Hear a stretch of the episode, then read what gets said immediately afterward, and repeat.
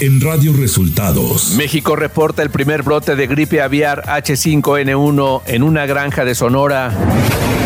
Declaran desastre en 47 municipios de Guerrero por el paso del huracán Otis.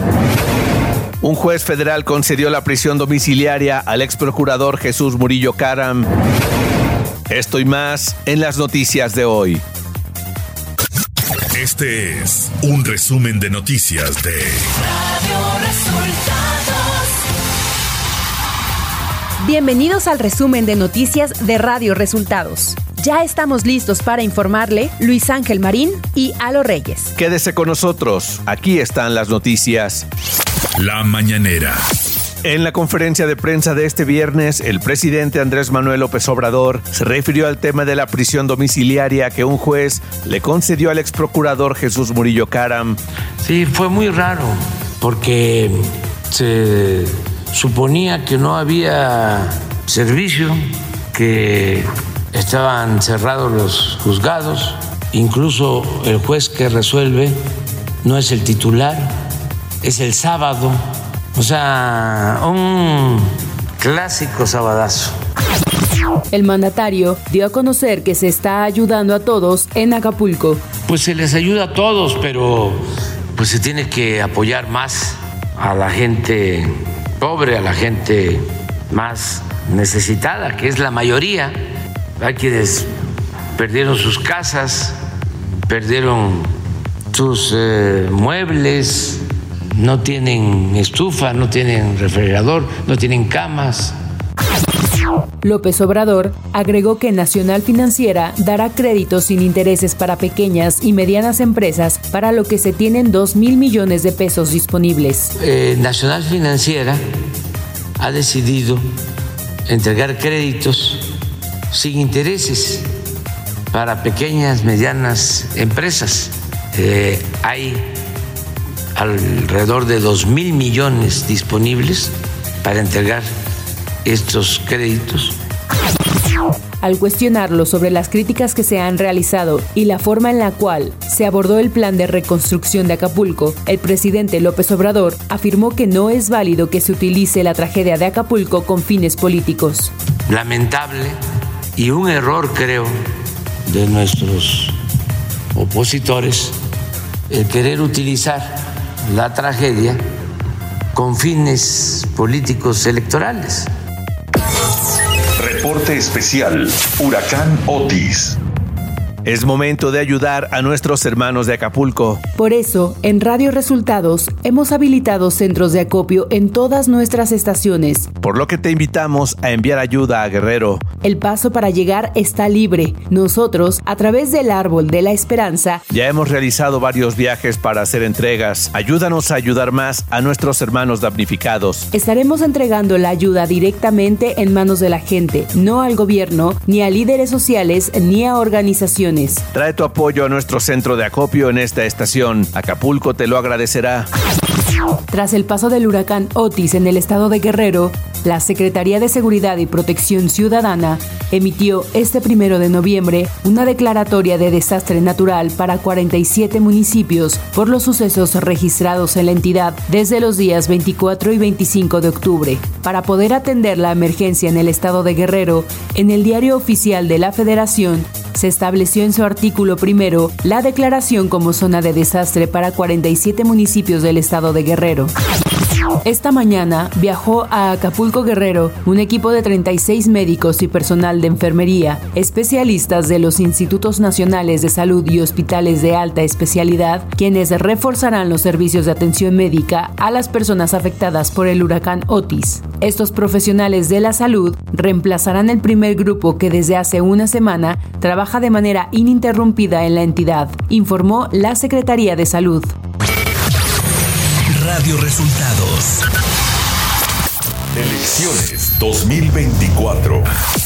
Por medio de un video en sus redes sociales, la coordinadora de los comités de defensa de la 4T, Claudia Sheinbaum, aclaró que ni ella ni Mario Delgado, presidente nacional de Morena, tienen favoritas ni favoritos entre los aspirantes estatales, particularmente en el caso de la Ciudad de México.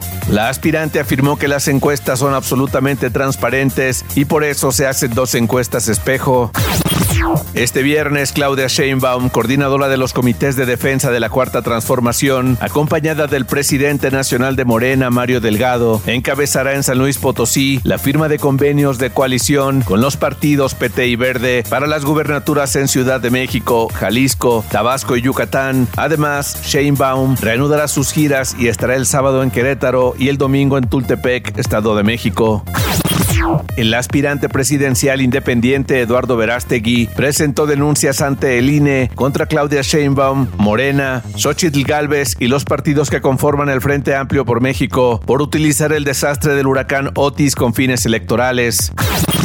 Xochitl Galvez, senadora del PAN, responsable de la construcción del Frente Amplio por México, celebró el Día de Todos los Santos y Día de Muertos en su natal Tepatepec, Hidalgo, rodeada de su familia, amigos y vecinos. Galvez Ruiz celebró este 1 y 2 de noviembre en la casa donde vivió con sus padres. Instalaron el altar de Día de Muertos, ofrendando tamales, pan de muerto y mole, alimentos que en vida gustaban a sus seres queridos que ya no están.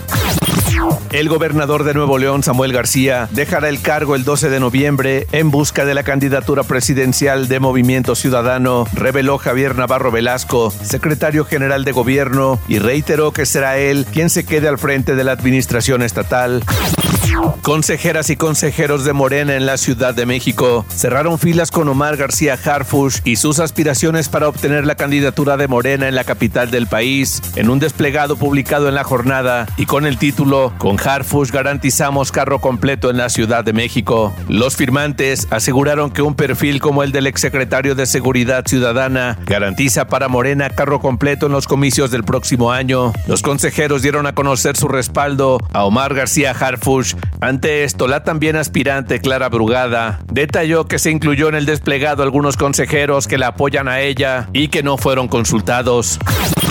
El coordinador de los senadores del PAN, Julen Reventería del Puerto, destacó que sigue puesto para participar en la elección de coordinador del Frente Amplio por Veracruz y sigue a favor de la encuesta para que la sociedad decida. Dijo que para el Frente Amplio en Veracruz, el candidato será un hombre y que al partido al que le toca registrar será el PRI. Se debe tener en cuenta a la ciudadanía para que se designe a los mejores. Acompañado de militantes y simpatizantes del PAN, el coordinador del equipo Yucatán, Renan Barrera Concha, se registró como precandidato para encabezar la continuación de la transformación segura de Yucatán en 2024. Nacional. México reportó su primer brote de gripe aviar altamente patógena H5N1 en una granja en esta temporada, informó el jueves la Organización Mundial de Sanidad Animal un mes después de que las autoridades locales declararon esos espacios avícolas del país libres del virus. El brote detectado en Sonora mató a 15.000 de un corral de 90.000 gallinas ponedoras y el resto de las aves fueron sacrificadas, dijo la Organización Mundial de Sanidad Animal con sede en París. El proyecto de dictamen del presupuesto de egresos de la Federación 2024 propone reducciones a los órganos autónomos como el INE y el INAI, así como a los poderes judicial y legislativo por 13.262 millones de pesos. También prevé una disminución de 4.991 millones en el gasto de las secretarías de Estado. Ante esto, el presidente del Tribunal Electoral del Poder Judicial de la Federación, Reyes Rodríguez Mondragón, advirtió que un recorte presupuestal afectaría seriamente la función de este órgano, como calificar la elección presidencial de 2024, resolver conflictos y garantizar la transmisión pacífica del poder público el año entrante. Un juez federal concedió la prisión domiciliaria a Jesús Murillo Caram, ex procurador general de la República. La medida fue otorgada por motivos de salud y su avanzada edad ante el proceso en su contra por tortura, desaparición forzada y delitos contra la administración de la justicia relacionados al caso Ayotzinapa. Sin embargo, Murillo Caram permanecerá en la torre médica del penal de Tepepan toda vez que hay un segundo proceso en su contra, también relacionado a la desaparición de los 43 normalistas. El Instituto Nacional de Transparencia, Acceso a la Información y Protección de Datos Personales, INAI, instruyó a la Fiscalía General de la República dar a conocer la fecha exacta en la que entregó a la Secretaría de Relaciones Exteriores la información necesaria para solicitar a Estados Unidos la extradición del exsecretario de Seguridad Pública, Genaro García Luna, y en caso de que no se haya entregado, las razones de ello y la fase en que se encuentra el procedimiento. Ciudad de México. La fiscal general de justicia de la Ciudad de México, Ernestina Godoy, deberá someterse a una segunda entrevista como parte de su proceso de ratificación, ahora ante la Comisión de Administración y Procuración de Justicia del Congreso Capitalino. De acuerdo con la ley orgánica, una vez que la comisión reciba y revise el documento, se citará a Godoy para que en términos de cinco días naturales acuda a la comisión, informó el diputado Jorge Gaviño. Después de realizada la entrevista, al día siguiente se analizará y votará el proyecto de dictamen respectivo de la propuesta de ratificación. En caso de aprobarse, será enviada a la mesa directiva para que en la sesión siguiente del Pleno sea votada. El diputado Gaviño prevé que el proceso se alargue máximo hasta el 25 de noviembre. Información de los estados. La Fiscalía General del Estado de Campeche liberó a 33 personas que intentaron tomar la madrugada del martes el edificio del Palacio Legislativo, donde causaron destrozos e intentaron apoderarse de documentos contables, mientras que cinco de los agresores fueron enviados al penal de San Francisco Coven por los delitos de daños en propiedad ajena, lesiones, robo y pandillerismo. La liberación de los vándalos, quienes habrían sido contratados por las diputadas morenistas Landy Velázquez May, Violeta Baños Rodríguez e Idali Sosa Uchín, se dio a conocer a la medianoche del miércoles antes de cumplirse las 48 horas de su detención. La Guardia Nacional activó su plan de asistencia a la sociedad en casos de emergencia para auxiliar a la población afectada por la tormenta tropical Pilar en el sureste del país. Para ello, desplegó a su personal en los estados de Tabasco, Chiapas y Veracruz, trabajando en coordinación con las autoridades de los tres órdenes de gobierno. Un centenar de viviendas en el municipio de Agua Dulce, Veracruz, amanecieron inundadas después de que esta madrugada se desbordara el río del mismo nombre, que incrementó sus niveles tras el paso del Frente Frío número 8 por la entidad. Autoridades de protección civil mantienen alerta a los habitantes, ya que las lluvias continuarán las próximas horas, lo que elevará aún más el nivel del río un puente peatonal de herrería que conecta los municipios de Chimalhuacán y Nezahualcóyotl en el Estado de México colapsó y cayó a un canal de aguas negras. Al lugar, arribaron servicios de emergencia para atender el incidente que dejó 13 personas lesionadas. El incidente se registró en las inmediaciones del Panteón de los Rosales, que debido a las celebraciones de Día de Muertos estaba lleno de visitantes. Cuando colapsó, en el puente había aproximadamente 20 personas sobre este. Economía. La Organización de las Naciones Unidas para la Alimentación y la Agricultura, FAO, dio a conocer que los precios de los alimentos cayeron por tercer mes consecutivo en octubre, gracias a una depreciación del arroz, el trigo y el azúcar. El índice de la Organización de la FAO, que mide una canasta básica de productos, cayó 0.5% con respecto al mes de septiembre y tuvo una depreciación del 10.9% en comparación interanual. Clima. La Comisión Nacional del Agua pronosticó que la tormenta tropical Pilar y el Frente Frío número 8 tendrán interacción los siguientes cuatro días, ocasionando temperaturas de menos 10 grados, vientos mayores a 130 kilómetros por hora y lluvias muy fuertes, así como oleaje de 6 metros. Además de la interacción de estos fenómenos naturales, se prevé que el evento del norte pase de muy fuerte a intenso, además de la caída de nieve o agua nieve, y se pronostican bancos de niebla en la Sierra Madre oriental, ambiente frío a muy frío y heladas en zonas altas de la Mesa del Norte, la Mesa Central y el oriente del país. De acuerdo con el Servicio Meteorológico Nacional, canales de baja presión aunados al ingreso de aire marítimo tropical procedente del Océano Pacífico y Golfo de México generarán chubascos acompañados de descargas eléctricas en estados del occidente, sur y sureste del territorio nacional. Radio Resultados Internacional.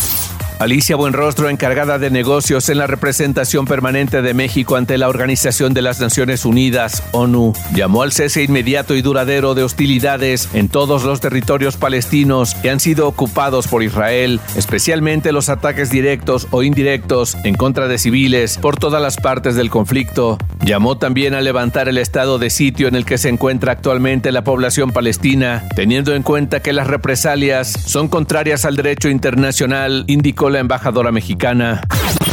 El gobierno de México ya prepara la repatriación de la médico Michelle Rabel luego de que lograra salir de la franja de Gaza. La doctora mexicana ya se encuentra en la Embajada de México en Egipto, informó este jueves la canciller Alicia Bárcena, por lo que próximamente viajará de regreso a nuestro país.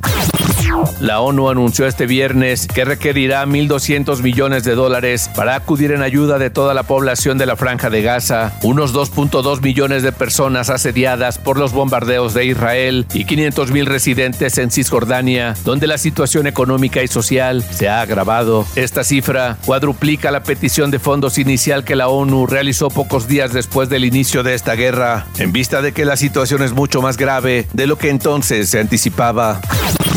La Asamblea General de la Organización de las Naciones Unidas pidió este jueves por trigésima primera vez que Estados Unidos ponga fin al bloqueo comercial de más de seis décadas contra Cuba en momentos en que la isla sufre su peor crisis económica con escasez de alimentos, medicinas, combustible y otros bienes. En una votación en la sede de las Naciones Unidas en Nueva York, 187 países se manifestaron a favor de levantar el bloqueo, mientras que Estados Unidos e Israel se opusieron a una resolución no vinculante y Ucrania se abstuvo. Hasta aquí el resumen de noticias de Radio Resultados. Voces informativas Luis Ángel Marín y Alo Reyes. No olviden acudir a los centros de acopio de las estaciones de Radio Resultados para llevar víveres y apoyar a nuestros hermanos de Acapulco damnificados por el huracán Otis.